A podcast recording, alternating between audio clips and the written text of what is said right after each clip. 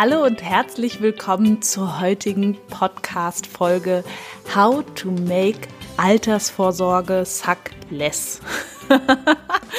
ähm, ja, ich habe diese, dieses, äh, das war irgendein Webinar, was irgendjemand angeboten hat. Das habe ich mal in meinem Facebook-Feed gesehen und es fand ich so witzig, dass ich dachte, okay, diese Folge muss unbedingt so heißen. Ja, genau. Also Altersvorsorge ist, glaube ich, ein total unsexy Thema. Und deswegen wollte ich das natürlich unbedingt hier mal aufgreifen, weil mir geht es natürlich darum, wenn du schon ein bisschen zuhörst, dann weißt du das auch. Ich möchte dir hier das Thema Geld und Geldanlage so einfach wie es geht vermitteln. Ich möchte dir ja dazu gedankliche Anregungen, Hilfestellungen einfach geben und natürlich auch ein größeres Verständnis von dem, was Geld einfach ist, weil es ist und bleibt das, was du daraus machst. So. Das ist mir ganz wichtig. Und vielleicht hast du ja auch schon in einer der anderen Folgen oder nach einer der anderen Folgen dir mal ein bisschen Zeit genommen und in dich reingespürt, okay, was denke ich über Geld? Was fühle ich denn da? Wie ist das für mich? Ist es etwas, wovon immer zu wenig da ist, was schwer zu kriegen ist, was mir Kopfzerbrechen bereitet und so weiter? Und das wäre auf jeden Fall einige Themen für die nächsten Folgen, weil da wird es ganz klassisch darum gehen, wie du deine Glaubenssätze auflösen kannst. So. Aber erstmal zurück zur Altersvorsorge. Ganz wichtig ist mir, deine Basis für alles ist erstmal eine Entscheidung, dass du sagst, vielleicht ja jetzt gerade, während du das hörst, okay, ich schaue mir meine Finanzen mal an. Ich kenne wirklich einige Leute, ich finde das total erschreckend, die naja, die wissen nicht mal genau, was sie auf dem Konto haben, was da abgebucht wird, wann was kommt und so weiter. Die, ähm, ja, das ist wirklich, ähm, scheint einige, die denken, na gut, es wird schon irgendwie reichen. Und ich hatte letzte Woche einen äh, Vortrag im Frauenzentrum hier in Berlin und ähm, der war leider Corona-bedingt, war eine, eine Person war da und es ist dann eher in ein Coaching übergegangen, was auch sehr schön war. Und der Person habe ich dann nur eine Frage gestellt. Ich habe gesagt, na ja, ein Mensch, der wirklich reich ist, würde der auf sein Konto gucken? Und die Antwort war ja, natürlich. So, und das wäre genau der Punkt. Und das ist vielleicht auch das, worüber du, während du das hörst und immer weiter, auch mal nachdenken möchtest, welche Geldgewohnheiten du verändern darfst. So, also, die Basis wäre, kenne deine jetzige finanzielle Situation. Es ist nur ein Ist-Moment, eine Ausgangslage, ja. Daraus kann sich ganz, ganz viel entwickeln. Wenn ich darüber nachdenke, wie viel ich vor zwei, drei Jahren verdient habe und wie viel ich jetzt verdiene, da liegen wirklich Welten dazwischen. Und trotzdem wusste ich, auch wenn, als es finanziell damals eng war, zu jedem Moment, dann wird das abgebucht, dann wird das abgebucht, ich habe so viel zur Verfügung, das geht auf mein Sparkonto und so weiter. Sparen war für mich oder Geld beiseite legen sozusagen immer die höchste Prio gewesen. Okay. Ähm, so, bevor wir jetzt hier so eintauchen in dieses Thema, möchte ich noch kurz über Selbstverantwortung sprechen. Für deine Altersvorsorge, für deine finanzielle Situation, für alles, was du tust, da gibt es eine Überschrift und die heißt Selbstverantwortung. Das heißt, schau, dass du so viel wie möglich selbst in die Hand nimmst, weil dann bist du unabhängig von Politik, von Banken und Versicherern und weißt einfach genau, okay, diese Anlagestrategie habe ich gewählt, die nehme ich jetzt und das mache ich jetzt so, ja? Ich möchte ungern, dass du vom Spielball zum Spielball von irgendwelchen Banken wirst, die dir dann irgendwas verkaufen und wie auch immer. Ja, da habe ich schon vieles gesehen und das muss nicht sein. Also, bei der Altersvorsorge. Erstmal, also das ist hier eher für Angestellte gedacht, ne, weil Selbstständige haben, glaube, also nicht glaube ich, die haben häufig da auch ein anderes Mindset, was das angeht. Also da ist weniger ich würde es immer so gerne, ich sehe das gerne wie so eine Pyramide. Und zwar für bei, in, bei Selbstständigen ist es häufig so, die arbeiten am Anfang, also die arbeiten am Anfang mehr und verdienen vielleicht einen Ticken weniger als Angestellte. Das war am Anfang bei mir auf jeden Fall so. Da habe ich weniger verdient als ähm, ja Gleichaltrige, die schon gearbeitet haben. Und dann kehrt sich das irgendwas irgendwann um, weil als Selbstständiger oder als Unternehmer du bist quasi deine eigene dein eigener Wert. Und je besser du wirst in dem, was du tust, desto mehr fließt im Außen auch Geld zu dir zu. Also je, je größer deine Energie ist, mit der du eben ja die Sachen generierst, die du machst, desto mehr Geld fließt zu dir zurück. So. Bei Angestellten, die tauschen leider auf Lebenszeit Zeit gegen Geld. Und es ist auch, ich sage da leider, weil ähm, ja, ich glaube, dass wir als Land auch also sehr viel cooler wären, sage ich mal, wenn jeder so ein bisschen diesen seinen Kopf aus diesem ja hm, Konzerni-Kram einfach mal rauszieht und sein Selbstbild dahingehend so ein bisschen verändert, zu schauen, okay, wie kann ich denn eigentlich selber was generieren?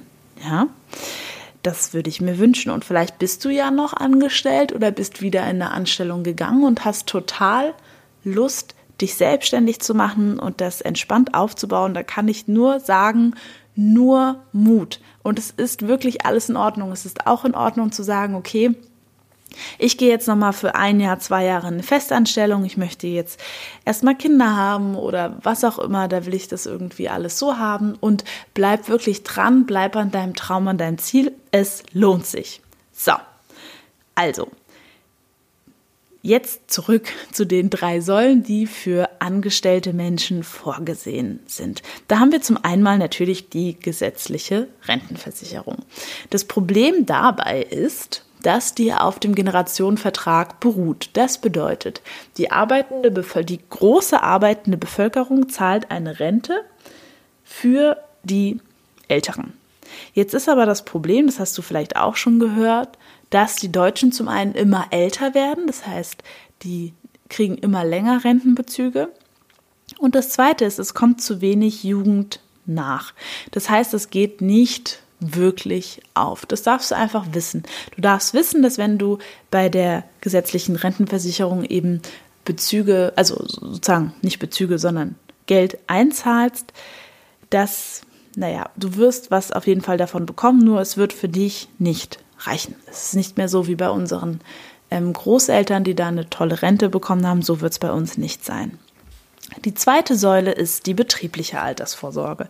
Das macht nicht jeder Betrieb. Dazu möchte ich auch eigentlich gar nicht so viel sagen, weil es ist wirklich so von Unternehmen zu Unternehmen anders. Ähm, da sprichst du am besten mit deiner Personalabteilung. Der dritte und für mich wichtigste Baustein, auch unter der Überschrift Selbstverantwortung, ist die private Altersvorsorge. Das heißt, das, was du für dich tust. Ja? Und ganz wichtig nochmal, liebe Frauen, die du zuhörst, ich wünsche dir von Herzen, dass du das Thema Altersvorsorge genauso ernst nimmst wie alles andere. Vor allem, wenn du ein paar Jahre zu Hause geblieben bist, wenn du vielleicht nicht Vollzeit arbeitest und so weiter. Das darf wirklich auch zwischen dir und deinem Mann ein, ein Thema sein. Ja, und da kann man sich ja immer einigen. Nur ja, nimm es dir zu Herzen, nimm es wahr und nimm es vor allem, ja, nimm es ernst. Gut. Also, die, ich möchte ganz besonders, habe ich mir im Vorfeld überlegt, auf eine Sache eingehen, weil ich da überhaupt gar kein Fan von bin. Und da möchte ich, dass du einfach, ja, möchte ich dir ein paar Sachen an die Hand geben, dass du da einfach selber auch drüber nachdenken kannst. Und zwar das Thema Riester-Rente. Ich bin kein Fan der Riester-Rente, weil aus unterschiedlichen Gründen. Das eine ist, der Staat lockt mit Zulagen. Ähm, das ist ja noch in Ordnung, soll er machen. Das größere Problem sind die Abschlusskosten, sind die laufenden Kosten, die bis zu 15 Prozent jährlich sein können, je nach Anbieter. Das heißt, falls du schon einen Riester-Vertrag in deinem Ordner hast, bitte schau unbedingt im Kleingedruckten nach, was da steht. Hinzu kommt, ganz wichtig, dass das Geld meist eher unprofitabel angelegt wird, weil eben die Versicherer oder mit wem auch immer du diesen Vertrag hast, die eingezahlten Beträge und die Zulagen garantieren müssen. Und was mir dabei auch nicht besonders gut gefällt, also ich bin auch kein Fan von, naja, so festen Verträgen, muss ich sagen. Bei der Auszahlungsphase kannst du nur 30 Prozent des Gesamtkapitals ausbezahlen lassen. Der Rest muss verrentet werden und im Vertrag bleiben. Das heißt, du hast hier wieder nicht wirklich eine Wahl, wie du mit deinem eigenen Geld, was du da eingezahlt hast, umgehen willst. Ja. Es gibt natürlich noch die Wohnrichter, wobei da, naja, beißt sich die Katze in den Schwanz, weil selbst wenn du es für deine Immobilie nutzt, hast du trotzdem auch die Abschlusskosten, die laufenden Kosten und so weiter. Außerdem ist die Riester voll steuerpflichtig mit deinem persönlichen Steuersatz. Also übrigens auch die gesetzliche Rente wird stufenweise voll steuerpflichtig und alle, die ab 2040 in Rente gehen, da wird eben der komplette Betrag mit dem persönlichen Steuersatz versteuert. So, es gibt wirklich Alternativen zur Riester-Rente, da komme ich dann später noch zu, wenn ich dann kurz erkläre, wie ich den mache. Noch einen kurzen Schwenk zu den Kapitallebensversicherungen, nur der Vollständigkeit halber. Dazu möchte ich nicht wirklich was sagen, nur so viel auch wieder. Schau dir wirklich an, was du da absicherst und vor allem zu welchem Preis. Und eine ganz liebe Frage möchte ich dir noch mitgeben. Frag doch mal deinen Banker oder Versicherer mal, ob er diese ganzen Produkte auch hat, die er dir da verkaufen will, ja? Also, wenn du dann wirklich jemanden hast, ich meine, wenn wir jetzt mal ehrlich sind, du spürst, ob jemand dir etwas verkauft, oder ich hoffe, dass du es spürst, um von einer, auf eine Angst von dir einzugehen oder weil er dir, wie auch immer, Angst macht, oder ob das wirklich etwas ist, was ja, was sich gut anfühlt, das spürst du in dir. Und ich finde, die Menschen sollten so viel mehr auf das hören, was sie spüren und nicht einfach irgendwas abschließen bei irgendeiner Bank, weil da irgendwas schön gerechnet ist. Also das, ja, das möchte ich dir einfach mitnehmen. Und frag doch deinen Banker einfach mal, ob er diese ganzen Produkte auch hat. Würde ich, also da wäre ich auch gern dabei. Finde ich witzig. Also ich bin selbstständig und daher habe ich ja, sag ich mal, bin ich nicht in der gesetzlichen Rentenversicherung, sondern sorge komplett für mich selbst und ich liebe das. Also, ich habe das für mich so gelöst. Ich habe Aktienfonds-Sparpläne angelegt und zwar in zwei Töpfe. Einmal langfristig, so, das ist in einer Art Vertrag, da habe ich auch eine Abschlussgebühr gezahlt. Die laufenden Kosten sind ja sehr, also wie auch immer. Da wird aus dem Fonds was ausgeschüttet, deswegen heben die sich auf. Das ist natürlich sehr schön. Und ähm, mit dieser Abschlussgebühr habe ich mir gesichert, dass ich quasi bei der Auszahlung nur die Hälfte der Erträge versteuern muss. Das ist natürlich schön. Und ich kann ähm, alles aus dem Vertrag rausnehmen. Das werde ich dann, also das ist zumindest mein Plan, das ins Depot schieben oder irgendwas, ja, ja, das eigentlich ins Depot schieben und dann einen kleinen Entnahmeplan davon machen. So stelle ich mir das vor. Und der zweite Topf, den ich habe, ist mittelfristig und der geht auch in Aktienfonds, also die Anlagestrategie ist genau gleich. Warum ich ETFs nicht mag, habe ich in Folge 13 schon erklärt, da kannst du gerne nochmal reinhören. Und genau, sonst erhöhe ich mindestens einmal im Jahr meine Sparpläne und schiebe halt auch immer was von meinem ja, Kuschelkissen rüber. Ähm, genau, also, ne, das, ähm, wie hatten wir das genannt? Ach, jetzt fällt mir der Begriff nicht ein. Reserve, genau, von meinem Reservekissen rüber, weil bei mir, also der Punkt ist eben, ich tue nur Geld in mein Depot, das ich gerade nicht brauche und das eben einfach für mich mehr werden darf. Weil dann sind Kursschwankungen auch egal und nicht so wichtig. Eigentlich eher im Gegenteil. Wenn du mit Sparplänen arbeitest, musst du gar nicht den perfekten Moment abwarten, weil du ja zu ganz vielen Momenten einkaufst, also in der Regel einmal im Monat. Und dazu würde ich auch gerne noch was sagen. Der einzige Grund, warum viele Menschen Geld an der Börse verlieren, ist, dass die Gesetze dort genau entgegengesetzt dem gesunden Menschenverstand laufen. So, das heißt, wenn alle verkaufen, weil Panik ist, Stichwort März, April diesen Jahres Corona, wäre der Moment, wo du etwas in dein Depot reinschiebst. Und ja, natürlich ist das ähm, ungewohnt.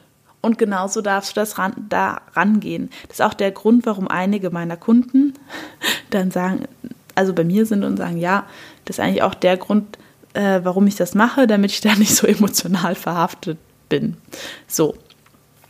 Und that's it sozusagen, weil das Ganze läuft automatisch. Und deswegen ist es auch so einfach und so genial.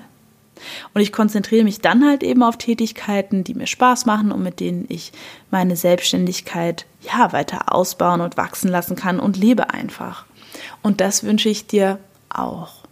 Also, nimm dir deine Ordner, sortier dein Zeug, ähm, schau dir das mal an, was habe ich da, was geht von meinem Konto ab. Vielleicht sind da ja auch irgendwelche, also ich habe eine, eine Kundin, die hat dann für sich erstmal eben geguckt, was sie so hat und hat dann so ein paar Sachen kündigen können, wo sie einfach meinte, das brauche ich eigentlich gar nicht mehr. Und genau das wäre das Ziel, dass du quasi erstmal wirklich sagst, okay, ich mache ein Date mit meinem Geld. Einmal im Monat gucke ich einfach mal, was läuft von meinem Konto ab, was ähm, ja, was fließt wohin und so weiter. Das kannst du ja dann auch auf alle halbe Jahre verschieben. Äh, so akribisch brauchst du gar nicht sein. Nur lerne das Geld, was du jetzt gerade schon in deinem Leben hast, wirklich zu schätzen. Behandle es gut, Seife ist da, guck, wie es ihm geht, schau, was es macht. Genau. Ja, das wären so meine Impulse für dieses Thema. Natürlich wirst du auch, ähm, ja, vielleicht nach dieser Folge anfangen, dich so ein bisschen zu belesen und so weiter. Und ich möchte wirklich dir wirklich sagen, der Grund, ich habe es ja schon gesagt, ich wiederhole es nochmal, weil Wiederholung ist immer ganz gut. An sich, Börse ist nicht so risikoreich, wie alle tun. Das Einzige, was ist, es ist halt nicht vorhersagbar. Das heißt, nie, also jemand, der dir sagen würde, ich kann dir garantieren, bis Ende des Jahres hast du 7% gemacht, ähm, das finde ich unseriös. Oder innerhalb von, keine Ahnung, zwei Jahren hast du 6% gemacht. Das, das wissen wir gar nicht. Ja? Wir können es ahnen. Nur dann kommen ja natürlich Sachen, die wir auch nicht unbedingt sehen können. Weil es können ja auch sechseinhalb oder, oder acht oder zehn oder zwölf oder zwanzig sein oder nur zwei oder wie auch immer. Das ist quasi gerade dieses, was die Menschen glauben lässt, es wäre so unvorhersehbar. Dabei ist das Unvorhersehbare sind einfach die Schwankungen. Okay, so, ich wünsche dir viel Spaß mit deinen Ordnern beim Gucken, Lesen und Verstehen. Lass dich von diesem ähm, Versicherungsfach Deutsch-Chinesisch da nicht entmutigen, schaust dir einfach an, schreib dir deine Fragen auf, google dich ein bisschen schlau, guck, was was bedeutet, ruf dort an, setz dich einfach damit auseinander und fang an, genau hinzuschauen, ja, was dein Geld für dich da macht. So, ich hoffe, du hattest viel Freude mit der Folge. Ich freue mich natürlich total, dass du diesen Podcast hörst. Dafür möchte ich mich auch ganz, ganz herzlich bei dir bedanken. Ja, lass dich von diesem Fach Chinesisch wirklich Riester, Rürup, was auch immer da so alles ist, Versicherung, bla bla, nicht kleinkriegen. Schau es dir in Ruhe an. Ich wünsche dir viel, viel Freude damit und schicke dir ganz, ganz liebe Grüße und sage bis bald. Tschüss.